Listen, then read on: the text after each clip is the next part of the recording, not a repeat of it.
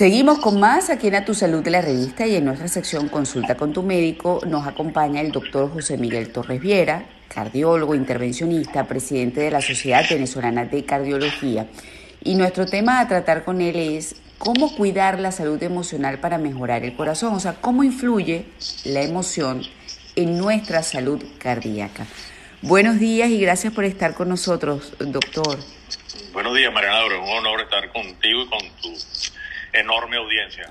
A ver, igualmente para nosotros, igualmente para nosotros. Desde hace décadas se conoce que el malestar psicológico que produce el estrés mantenido, incluso algunos rasgos concretos de nuestra personalidad, eh, podrían desencadenar problemas cardíacos de distinta intensidad. ¿Usted nos puede mencionar cuáles son esos problemas y por qué la emoción nos maltrata tanto desde el punto de vista físico? Bueno, el, tema con la emoción es muy, muy relevante en enfermedad cardiovascular, porque las emociones tienen una traducción física también muy importante. Eh, es decir, nosotros creemos que cuando estamos ansiosos, o cuando estamos felices, o cuando estamos bravos, o cuando estamos furiosos, solamente es una expresión emocional que no tiene ninguna, ninguna repercusión desde el punto de vista físico. Pero cada vez que nosotros tenemos emociones, tenemos una respuesta en el organismo que tiene que ver con la frecuencia cardíaca, con la presión arterial, con la liberación de ciertas sustancias particulares que acompañan al estrés, tanto de manera aguda como de manera crónica. La que acompaña al estrés de manera aguda es las, hormonas de defensa y las que acompañan al estrés de manera crónica son las hormonas o neuroestimulantes de eh, estrés crónico, pero que son relacionados particularmente con la inflamación.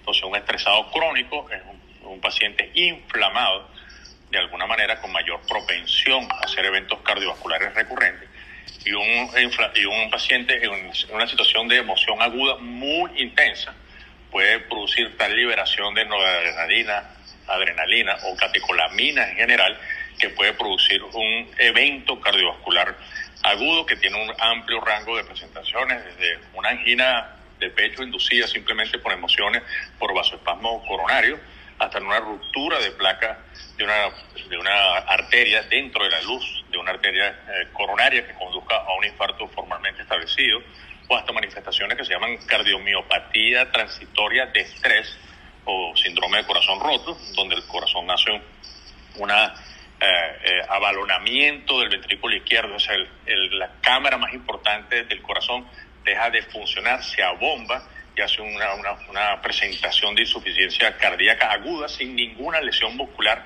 en la mayoría de la gente persistente, sino que es simplemente relacionado con la descarga adrenalina tan brutal de la emoción.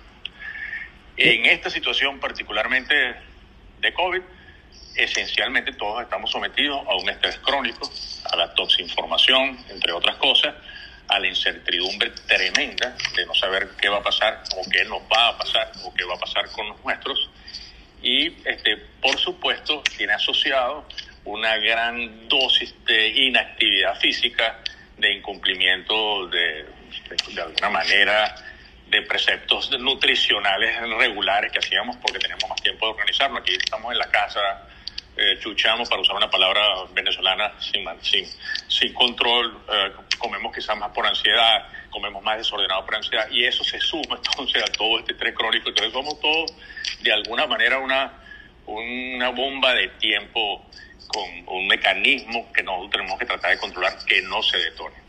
Así es. Ahora, eh, literalmente se podría decir que el corazón sí se puede romper por una emoción, básicamente.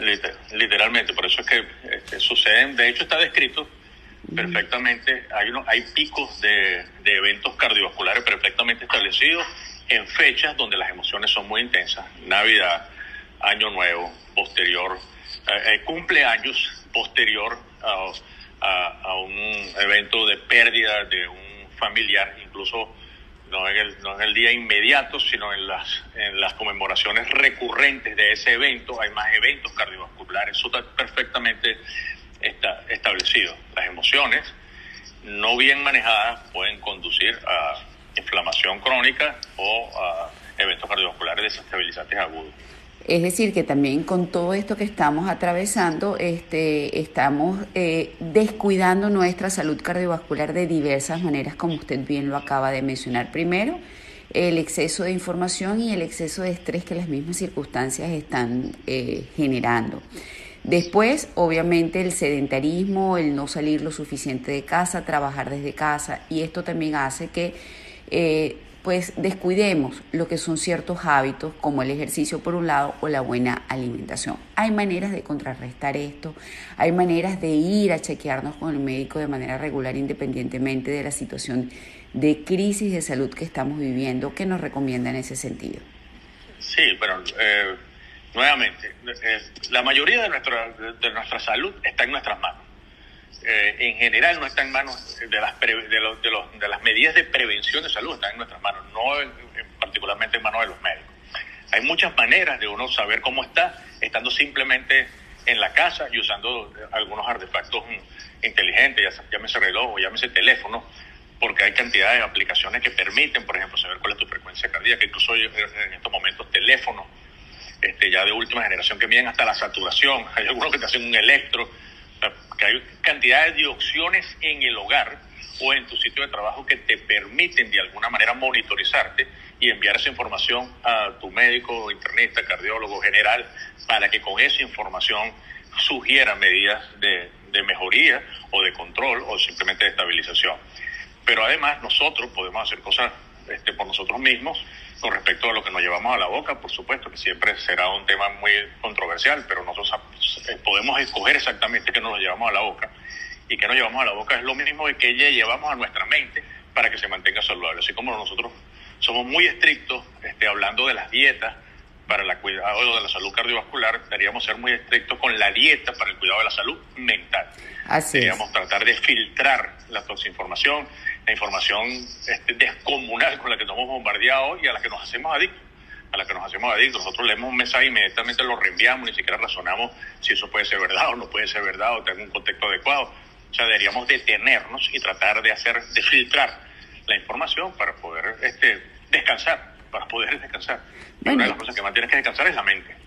Sí, y deben haber herramientas porque tenemos que eh, racionar lo que es la emoción en cierta manera, tratar de estar en balance para que esas emociones no, no, no nos lleven a segregar todas esas sustancias que usted bien mencionó y que son inflamatorias y que son las que ponen en riesgo nuestra salud cardiovascular. Bueno, doctor, muchísimas gracias por, por habernos acompañado. No sé si tiene alguna red social a través de la cual usted comparte información de utilidad. Sí, bueno, en Twitter nosotros tenemos eh, nuestras redes arroba Torres Viera con B pequeña. Ok. Este, como decimos los venezolanos. Torres Viera. Arroba Torres Viera en Twitter. Estuvimos conversando con el doctor José Miguel Torres Viera, cardiólogo, intervencionista, presidente de la Sociedad Venezolana de Cardiología, sobre cómo cuidar la salud emocional para mejorar nuestra salud cardiovascular, porque vaya que hay relación entre estos dos aspectos.